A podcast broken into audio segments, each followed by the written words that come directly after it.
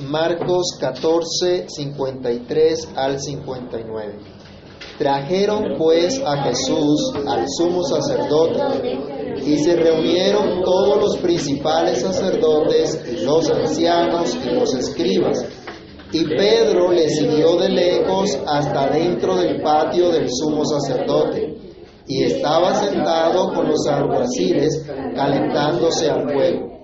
Y los principales sacerdotes y todo el concilio buscaban testimonio contra Jesús para entregarle a la muerte, pero no lo hallaban. Porque muchos decían falso testimonio contra él, mas sus testimonios no concordaban. Entonces, levantándose unos, dieron falso testimonio contra él, diciendo, nosotros le hemos oído decir, yo derribaré este templo hecho de mano y en tres días edificaré otro sin mano. Pero ni aún así concordaban en el testimonio. Padre que estás en los cielos, en el nombre del Señor Jesús, te damos gracias por tu palabra y rogamos Dios que tú nos quieras dirigir, que tú nos quieras enseñar a través de ella, que tu Espíritu Santo haga lo que tiene que hacer en cada uno de nosotros por el poder de tu palabra. Tu palabra que es viva y eficaz, Señor, cumpla su propósito para lo cual tú la has enviado. En el nombre de Jesús te lo pedimos, oh Señor, y te damos muchas gracias. Amén. ¿Pueden tomar asiento, hermanos? En Colombia hemos padecido mucha violencia durante muchos años, violencia de distintas formas, y la peor de las formas, pudiéramos decir, es la sufrida a causa de una justicia que no hace justicia en la cual se deja en libertad, por ejemplo, a los delincuentes que son capturados aún cometiendo sus delitos, pero a pesar de eso, como no hay una denuncia formal, entonces los dejan ir. Otros salen porque se vencieron los términos para su juicio, aunque hayan todas las pruebas que demuestren que son culpables de todo de, de delitos terribles. Y los que aún deben administrar la justicia se corrompen por dinero, tal como vimos recientemente en el escándalo de aquel fiscal anticorrupción que terminó siendo un corrupto más. Es terrible, ¿no? El que tiene que impartir justicia está totalmente corrompido. Esa es la situación triste que hemos vivido en nuestro país por muchos años y que de pronto ahorita se ha publicitado bastante. Pero algo peor que eso fue lo que padeció el Señor Jesús el mismísimo Hijo de Dios, quien nunca hizo pecado, quien no cometió crimen alguno, fue sometido a un juicio totalmente injusto. El que haya sido destinado por Dios para padecer a causa de los pecados del pueblo no excusa en manera alguna a los que hicieron este juicio injusto contra él, porque lo hicieron de manera voluntaria, de manera obstinada, se confabularon para hacer lo malo para hacer un juicio amañado y en contra de toda justicia. Meditemos entonces en esta oportunidad en el padecimiento del Señor Jesucristo al someterse a un juicio injusto. Vayamos con esta idea, salgamos con este pensamiento que Jesús estuvo ante un juicio injusto. Y lo primero que debemos reflexionar es que es un juicio a manos de jueces corruptos. Y queda muy bien al lugar la comparación con lo que hemos vivido en nuestro país. La corte eclesiástica ante la cual el Señor Jesús fue presentado debía actuar como administradora de justicia para el pueblo de Dios, para el pueblo que Dios había colocado bajo su cuidado, bajo su jurisdicción. Aunque esta corte estaba limitada por el imperio romano y no podía, entre otras cosas, eh, ejecutar la pena de muerte. Esta corte no podía ser como cualquier otro tribunal humano, porque esta corte tenía la ley de Dios y de acuerdo a la ley de Dios era que debían administrar justicia, no de ninguna otra manera. Pero tristemente sus miembros no actuaron conforme a la dignidad de sus cargos, tal como mencionamos hace un poco de los escándalos de nuestra justicia colombiana. Aquellos a quienes Jesús fue llevado eran jueces corruptos, aunque tenían la obligación de juzgar rectamente. Vayamos a Deuteronomio capítulo 16 y leamos los versículos 18 al 20. Y miremos lo que Dios había determinado, cómo debía ser la actitud de aquellos que ostentaban la dignidad de administrar justicia. El llamado de Dios para la administración de justicia era claro. Deuteronomio 16, del 18 al 20. Jueces y oficiales pondrás en todas tus ciudades, en todas tus ciudades que Jehová tu Dios te dará en tus tribus, los cuales juzgarán al pueblo con justo juicio. No tuerces el derecho, no hagas acepción de personas, ni tomes soborno, porque el soborno ciega los ojos de los sabios y pervierte las palabras de los justos. La justicia, la justicia seguirás, para que vivas y heredes la tierra que Jehová tu Dios te da. El llamado entonces era claro, la escritura es clara. Tenían que hacerlo con temor de Dios en su corazón. Debían hacerlo sin ninguna parcialidad. No podían someterse a soborno alguno ni participar de maldad alguna. Eran llamados a conocer perfectamente la ley de Dios, a enseñarla aún también al pueblo, para mostrar lo que era correcto y lo que no era correcto delante de Dios. Ese era el llamado que ellos tenían. Aunque a lo largo de la historia del pueblo de Dios vemos que una y otra vez los sacerdotes, los jueces se corrompieron. Miremos Ezequiel capítulo 22, versículo 26. Miren lo que en alguna oportunidad ocurrió con los sacerdotes llamados a enseñar lo que es correcto al pueblo, cómo se corrompieron y por esa razón Dios los entregó al, a manos de sus enemigos y fueron deportados a la tierra de Babilonia. Ezequiel 22, 26, ¿qué dice?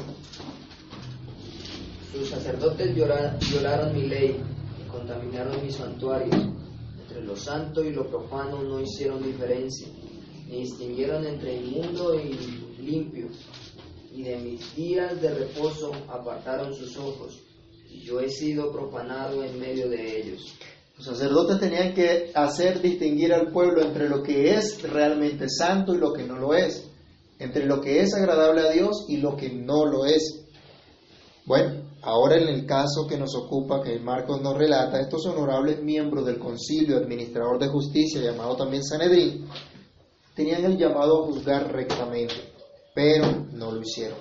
Es más, algunos de ellos ya habían mostrado con anterioridad su aversión a Jesús, lo cual les impedía para participar legalmente de un juicio. Hoy día, cuando, un, cuando una persona encargada de juzgar a otra se refiere hacia, a, ella antes de un juicio, queda descalificado para participar del juicio, porque ya se sabe que tiene aversión contra él. Entonces, ellos se mueven sin, sin, ningún apego al derecho. Participaron entonces de una farsa quienes habían sido llamados a juzgar rectamente, pero que no creían al dicho de Dios, que no creían a lo que Dios los había llamado, que no entendían la dignidad del cargo que Dios les había entregado. Un ejemplo de incredulidad de los miembros de este honorable tribunal lo vemos en el mismo testimonio evangélico de Marcos que nos relata la confrontación con los escribas y fariseos que tentaron al Señor Jesús de una u otra manera buscando eh, hacerle caer en alguna palabra que dijera para tener una excusa y llevarla así a la, a la muerte. Veamos un ejemplo aquí mismo en Marcos. Vamos al capítulo número 12 de Marcos, verso 13 al 17. Y recordemos en esta oportunidad lo que ocurrió allí. Cómo los escribas no tuvieron temor de Dios para tratar de sorprender a Jesús colocándole una trampa. ¿Qué dice Marcos 12, 13 al 17? Y le enviaron algunos de los fariseos y de los herodianos para que le sorprendiesen en alguna palabra. Y viniendo ellos le dijeron, Maestro, sabemos que eres hombre veraz y que no te cuidas de nadie porque no miras la apariencia de los hombres, sino que con verdad enseñas el camino de Dios. ¿Es lícito dar tributo a César o no, o no daremos o no daremos? Mas él percibiendo la hipocresía de ellos les dijo, ¿por qué me tentáis? Traedme la moneda para que la vean. Entonces ellos se la trajeron y les dijo, ¿de quién es esta imagen y de la inscripción? Ellos le dijeron, de César. Respondiendo Jesús les dijo, dad a César lo que es de César y a Dios lo que es de Dios, y se maravillaron de, de él. Entonces los fariseos aquí llegaron muy humildes a recibir lo que el Señor les estaba enseñando. Preguntaron porque tenían un sincero deseo de conocer la voluntad de Dios. No, lo hacían simplemente para tentarlo. Ese no fue el deseo de sus corazones, el, someterse al Señor. Simplemente fueron a tentarlo de alguna manera. Y resulta que el Señor los deja callados con la palabra que les, que les da. Ellos no creían entonces en la palabra de Dios. No creían lo que ya Dios había enseñado, lo que Dios había instruido. Los saduceos o la secta de los saduceos no creían, por ejemplo, en la resurrección, en lo que Dios había hablado. Vayamos aquí también en, en el capítulo 12 de Marcos, ahora el versículo 18 y luego del versículo 24 al 27. Marcos 12, 10, 18. Entonces vinieron a él los saduceos que dicen que no hay resurrección. Y le preguntaron, y empiezan la pregunta, y ya ustedes se acuerdan que estuvimos estudiando ese pasaje.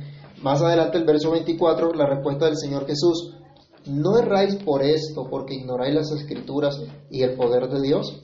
Porque cuando resuciten los muertos, ni se casarán, ni se darán en casamiento, sino que serán como los ángeles que están en el cielo. Pero respecto a que los muertos resucitan, ¿no habéis leído en el libro de Moisés cómo le habló Dios en la zarza diciendo, yo soy el Dios de Abraham, el Dios de Isaac y el Dios de Jacob? Dios no es Dios de muertos, sino de vivos. Así que vosotros mucho erráis. La Biblia había mo- mostrado la esperanza de vida eterna, había hablado ya las escrituras de esa esperanza. Jesús viene y, hace un comentario de lo que ocurrió en el, en el monte Sinaí, cuando Moisés ve la, la, zarza ardiendo.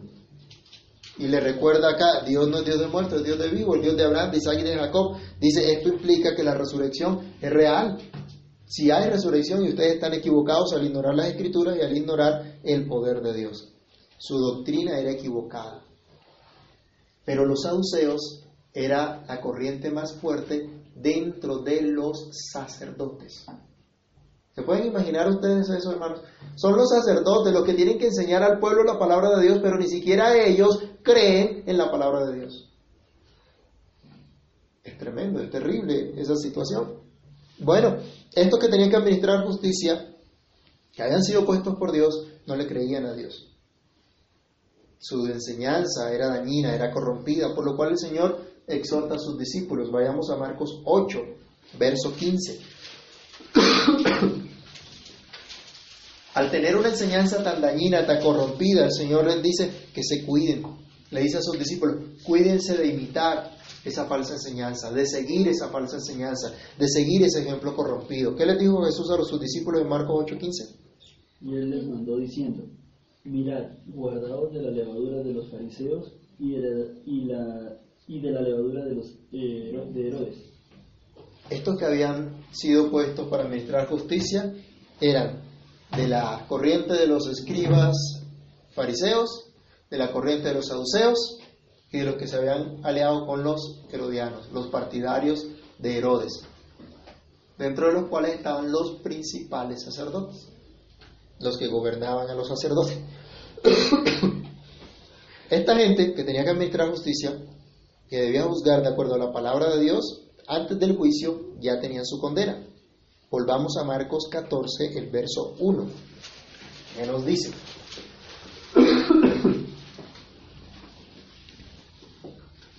Marcos 14, 1. Dos días después era la Pascua y la fiesta de los panes sin levadura, y buscaban los principales sacerdotes y los escribas cómo prenderle por engaño y matarle. La sentencia, la condena de muerte ya había sido determinada. Sí. Mire, desde antes ya ellos se habían confabulado para eso. Ya estaban buscando la- alguna cosa para matar a Jesús. O buscaban la oportunidad para matarlo, para destruirlo. Aún desde el principio del ministerio público del Señor, como Marcos nos ha relatado, ya ellos estaban en contra del Señor. Tuvieron envidia de sus palabras, tuvieron envidia que la gente escuchara su palabra y se admirara en su doctrina porque él sí tenía autoridad y no como los escribas y fariseos, a los cuales el Señor también tildó de hipócritas, que enseñaban al pueblo como mandamiento de Dios, doctrinas de hombre, enseñanzas humanas. Vemos entonces que antes de celebrar un juicio formal ya la sentencia estaba dada. Antes de someterse a la legalidad de un proceso acusatorio donde se deben evidenciar pruebas irrefutables que demuestren que alguien es culpable, que el acusado es culpable, ya el tribunal tenía una sentencia. Entonces, ¿para qué el juicio? ¿Para qué lo llevaban a juicio? Era una farsa completa. Por lo cual, lo menos que podemos decir de este juicio es que fue totalmente injusto, que fue ilegal, que fue amañado en contra de toda justicia y equidad a manos de jueces corruptos. Pero por encima de ese tribunal corrupto estaba el juez justo que hace justicia. Estaba Dios determinando, cumpliendo su propósito, entregando a su único hijo para castigar el pecado de todo su pueblo en él, haciendo justicia contra el pecado en aquel que tomó el lugar de su pueblo, en aquel que tomó tu lugar y el mío, para que no tuviéramos nosotros que pagar con nuestra vida, para que no tuviéramos que pagar el castigo de nuestros pecados, de nuestras injusticias contra el Dios santo y justo que juzga con justicia. De modo que aquel tribunal, ante el tribunal divino, ahora usted y yo, por la fe en Jesucristo, podamos ser hallados inocentes.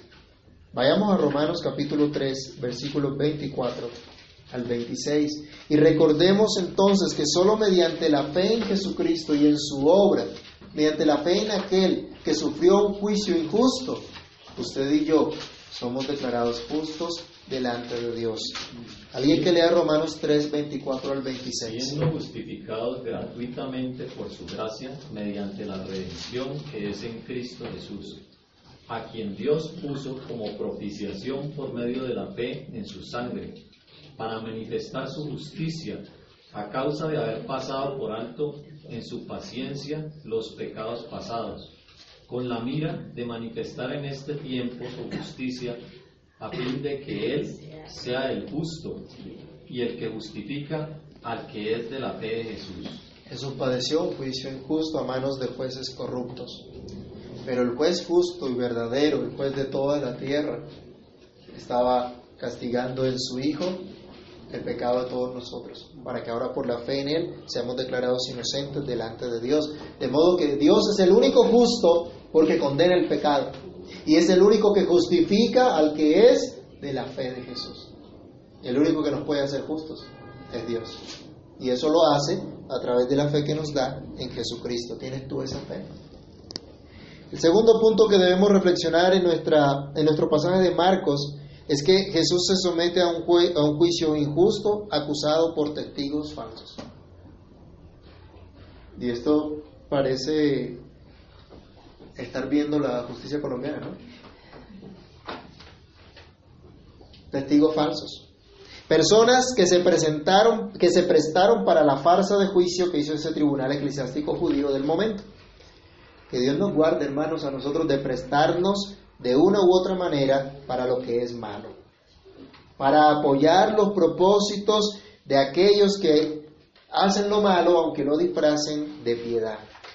No fueron las masas las que fraguaron este perverso juicio contra el Señor, sino los dirigentes religiosos, los líderes, los que estaban hacían parte de ese tribunal eclesiástico.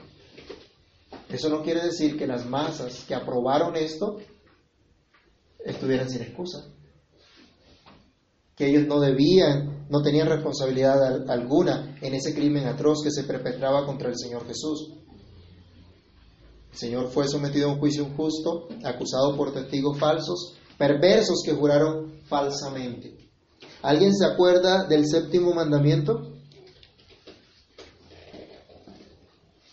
No dirás estaba fácil porque está en relación con esto. No dirás falso testimonio contra tu prójimo. Pero esta gente no tuvo miedo de dar falso testimonio. Volvamos a Marcos 14 y leamos versículos 55 y 56. Dice, y los principales sacerdotes y todo el concilio buscaban testimonio contra Jesús para entregarle a la muerte, pero no lo hallaban porque muchos decían falso testimonio contra él, mas sus testimonios no concordaban.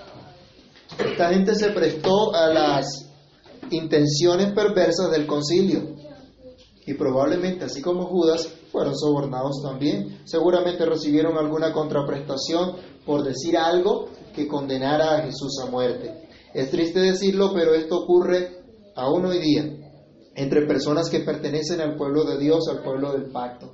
Personas que han escuchado la voz de Dios que dice, no dirás falso testimonio contra tu prójimo. Cuando Dios dice que aborrece la mentira y que Dios es veraz. Pero hay gente que se especializa en decir verdades a medias.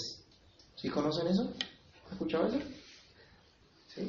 No dice la verdad completa, sino lo que les conviene, la partecita que les conviene o lo que se les acomode a sus propósitos, a su antojo. Ojo con eso, eso es mentira. Y como decíamos con algunos hermanos hace muchos años, la mentira desde todo punto de vista es pecado. No hay mentiras piadosas. Eso no existe. Hay una mentirita ahí como para no evitarnos problemas. La mentira es pecado como cualquier otro y es odioso y detestable como cualquier otro ante Dios. Y por esto, dice la Escritura, viene la ira de Dios sobre los hijos de desobediencia. Que no se nos olvide, Dios manda, desechando la mentira, hablad verdad cada uno con su prójimo, porque somos miembros los unos de los otros.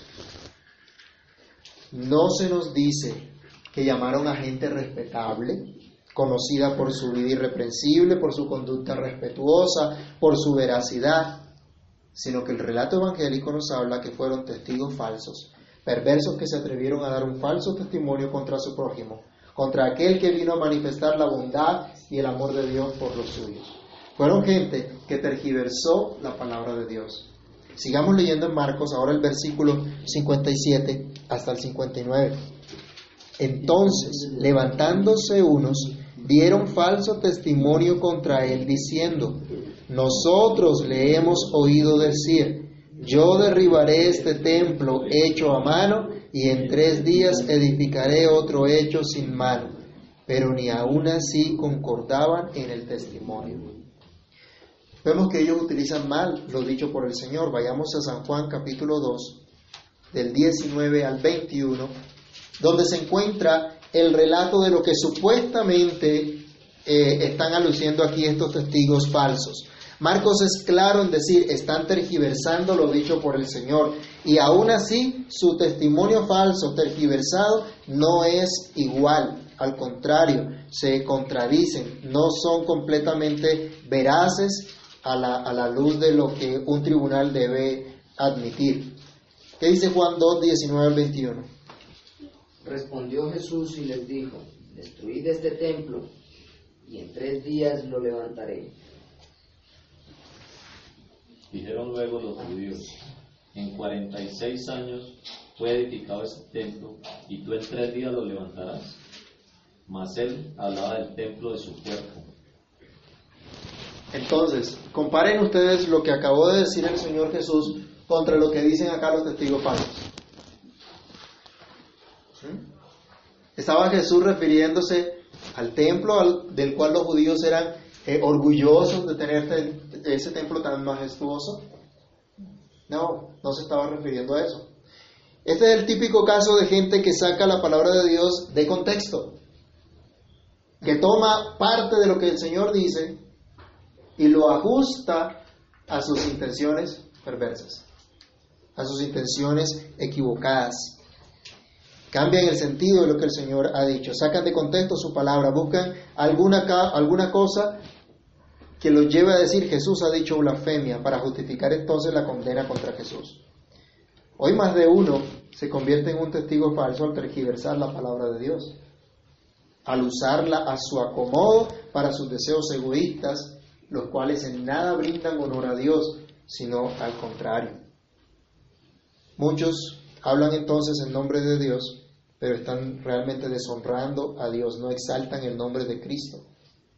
Y ante los incrédulos, su nombre es deshonrado. ¿Cuántas personas dicen hoy no creer en Cristo menosprecian la iglesia de Dios porque dicen es que esos cristianos son malos, son perversos, esos pastores son unos ladrones todos. ¿A causa de qué? De los que han tergiversado la verdad de Dios y han dado este mal testimonio. Esta gente entonces tergiversó la palabra de Cristo dando un testimonio en su contra. Y a pesar de eso, no concordaban. Eran malos, perversos, pero yo podría decir hasta brutos. Porque no pudieron hacer un testimonio coherente. Ni siquiera pudieron tener coherencia en lo que estaban diciendo. Así fuera una mentira, ni siquiera la pusieron coherentemente. Todo esto para mostrar lo injusto que era, lo injusto que era este, este juicio. Los testigos contrastados por los enemigos de Jesús no pudieron dar un testimonio acorde entre ellos, a pesar de que eran falsos, fueron inconsistentes en sus acusaciones. Luego entonces, ¿qué había en contra de Jesús? En ese juicio, ¿cuál era el delito que le, que le era imputado al Señor? ¿Vemos aquí alguna acusación formal? ¿Vemos aquí algún delito por el cual tenía él que estar preso y ante juicio? No había nada. No había absolutamente nada en su contra que sustentara la farsa que habían levantado contra él. Pero ¿cuántos aún hoy siguen juzgando a Jesús de la misma forma? ¿Cuántos aún hoy hablan en contra de Jesús sin saber quién es Él? ¿Cuántos denigran de la Biblia que no leen ni entienden? ¿Cuántos aborrecen a la iglesia que no conocen? ¿Cuántos hablan de un Jesús que no han conocido? ¿Pero tú has conocido a Cristo? ¿Qué clase de testimonio puedes dar tú acerca de Cristo? Finalmente, quiero que reflexionemos en un versículo que habíamos dejado para el final y está en el,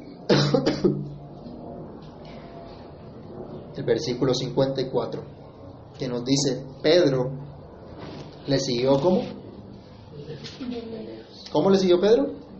De lejos, hasta dentro del patio del sumo sacerdote. y estaba sentado con los alguaciles, calentándose al fuego. Lo último que vemos es que Jesús está ante un juicio injusto, sin defensa alguna, seguido de lejos por Pedro. En el relato que acabamos de leer, no hemos escuchado que alguien haya levantado su voz para abogar la causa de Cristo. Nadie tomó su defensa. No hubo ningún abogado de oficio que tomara su defensa. Aunque más adelante vamos a ver que a él mismo se le pide que se defienda por sí mismo. Ninguno en el juicio se toma un tiempo para decir, ¿será que estoy equivocado? ¿Será que esto está mal? ¿Cuánta gente se aventura a hacer lo malo sin detenerse a pensar en un solo momento? ¿Será que estoy equivocado? ¿Será que esto está mal? ¿Cuántas veces Jesús predicó? ¿Cuántas veces enseñó públicamente?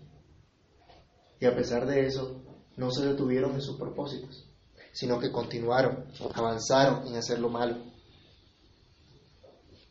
No había entonces prueba alguna contra el Señor, nada que demostrara comisión de delito alguno. A pesar de eso, nadie lo defiende. Él se enfrenta solo al juicio. Pero este verso que hemos leído, el verso 54, nos advierte que Pedro lo siguió, que siguió al Señor Jesús de lejitos. No es que Pedro haya entrado al concilio y se haya puesto a defender al Señor. ¿Se acuerdan cuál fue su defensa, su defensa infructuosa?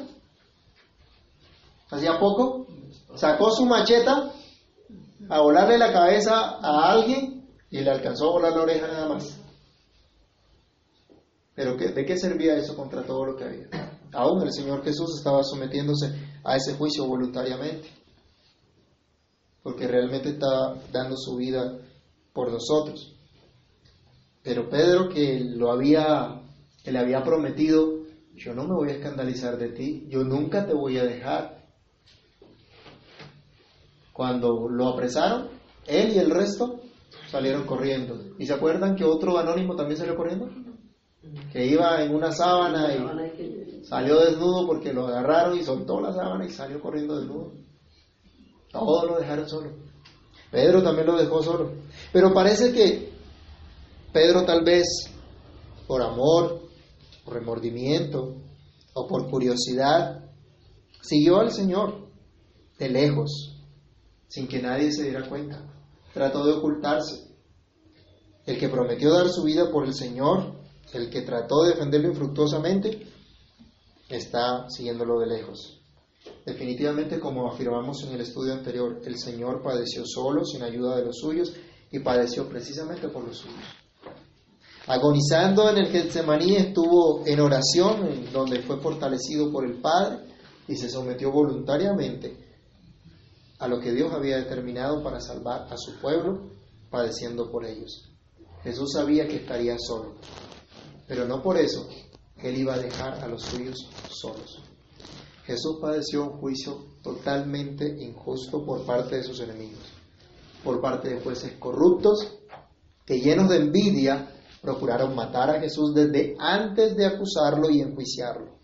Usaron testigos falsos, gente perversa que no tuvo temor de Dios para mentir y tergiversar su palabra. Y en todo este asunto no hubo quien defendiera a Jesús. No hubo quien estuviera con él, pero Pedro lo siguió de lejos, aunque había prometido dar hasta su propia vida si era necesario. Un juicio injusto padeció Jesús, para que tú y yo ahora recibamos la justicia de Dios en él. Terminemos leyendo Primera de Corintios 1:30.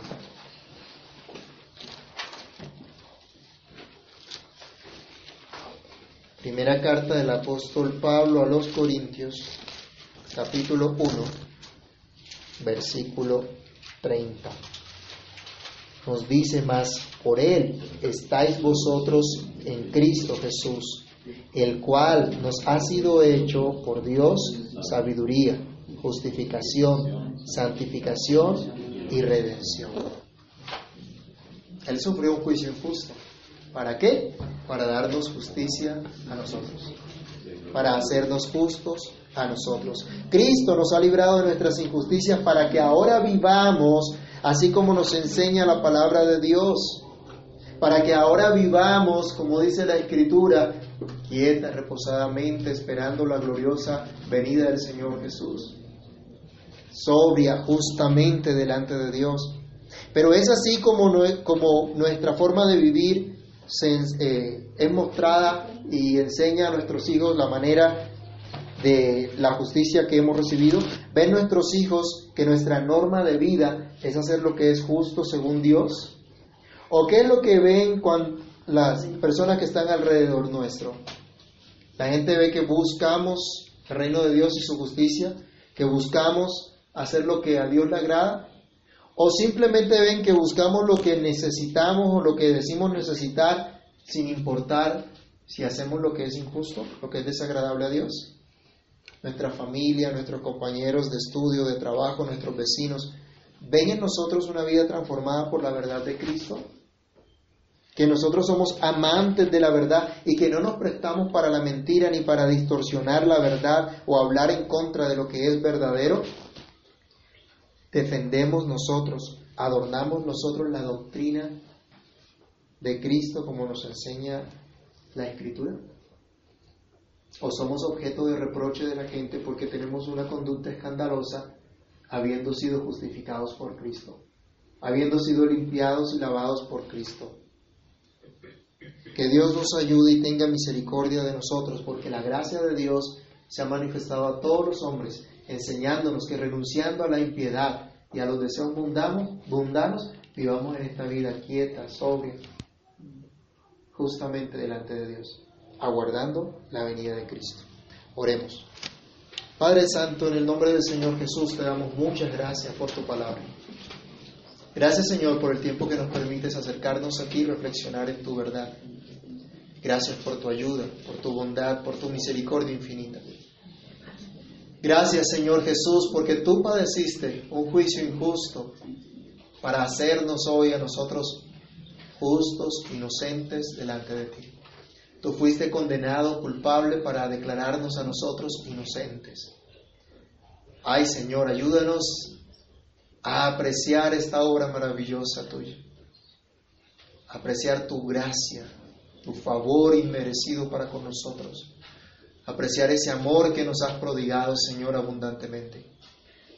Permite que este amor y esta gracia que tú has derramado en nuestras vidas nos cambie, nos transforme cada día.